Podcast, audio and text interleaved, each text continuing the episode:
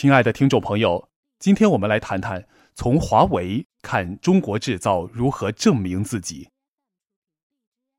近来，苹果和华为都相继的发售了新机型，两大巨头同台打擂，免不了要被人们比较和品评。华为店是人挤人，花粉们第一时间到店体验新机型的黑科技，而苹果店则人气不复以往。有顾客发微博称，店员准备的欢迎仪式被自己独享。从排队买苹果到排队买华为。翻转的现实触动了不少人，许多中国网友感慨有点燃，有种突然想哭的感觉。作为中美两国的代表性手机产品，华为和苹果天然的带有超越自身的象征意义。我们乐见华为广受欢迎，更能理解花粉看到自己心头所好出人头地的振奋。尽管光从一组照片就得出华为超越苹果可能过于乐观，但不可否认的是，华为正不断比学赶超，以创新突出重围，以品质赢得市场，成为名副其实的中国制造先锋。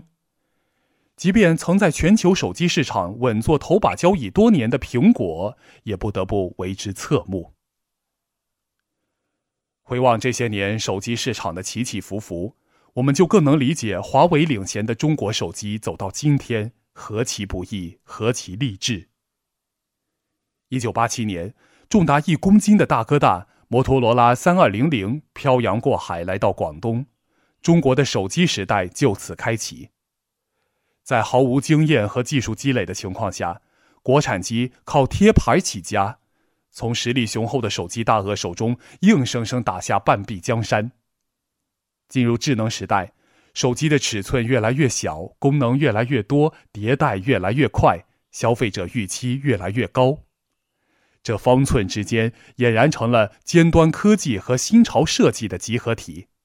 厂商一步赶不上，就可能步步赶不上。摩托罗拉、诺基亚、索尼，甚至三星都曾辉煌一时，如今却泯然众人矣。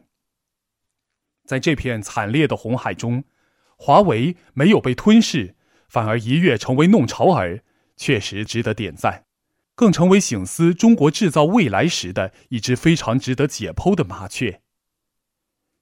解码华为的逆袭秘诀，首要一条在于对创新，尤其是核心技术创新近乎偏执的坚守。比如，对于芯片短板。华为主要创始人、总裁任正非采取了强攻战略，要求设计团队壮大到两万人，给出的年研发费用高达四亿美金，用意简单明确，一定要站立起来，适当减少对美国的依赖。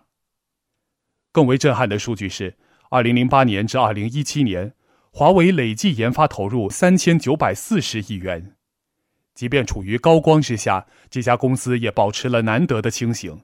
表示未来十年仍会保持将百分之十五的销售收入投入研发，因为自身水平尚停留在工程科学的创新层面，尚未真正进入基础理论研究，急需突破无人领航、无既定的规则、无人追随的困境。市场瞬息万变，但创新为本、技术为王的铁律不变，强攻技术，投入最大，风险最高，过程最苦。但只要熬出来，就会事半功倍。以更大视野来看，国产手机的崛起之路，不正是中国制造的发展缩影？弯道超车的华为经验，不正是中国制造的转型指南？改革开放进入不惑之年，中国已是名副其实的世界工厂，甚至每个美国家庭都离不开中国制造。但我们不能永远靠着成本优势打天下。更不能满足于卖一台电脑只能赚一捆大葱钱。近些年，得益于发展形势的倒逼、顶层设计的引导以及企业自身的努力，中国制造逐步向拥有高技术、高质量、高品质的中国创造转变，成绩有目共睹。但正如华为与苹果仍有差距一样，核心技术缺失仍是中国制造短板中的短板。现实反复证明。全球供应链在政治面前不堪一击，一旦供给的大门轰然关闭，短板就会成为受制于人的命门。而国家之间没有那么多龟兔赛跑的故事，我们在奋力追赶，别人也不会固步自封。但这一切都不可怕，关键是我们自己心里有数。唯创新者胜，中国制造的难题只能在中国创造中求解。正如对技术创新的强攻成就了今天的华为，当此之时的中国制造也需要一股强攻精神。或许在一段时间里，我们会经历阵痛，甚至屡战屡败，但这个困难期是由大到强的必经淬炼。手机市场的生死存亡，再清楚不过的表明，市场不会亏待进取者。更不会包容懈怠者，矢志不渝的谋求创新，中国制造的技术能力必将再上台阶。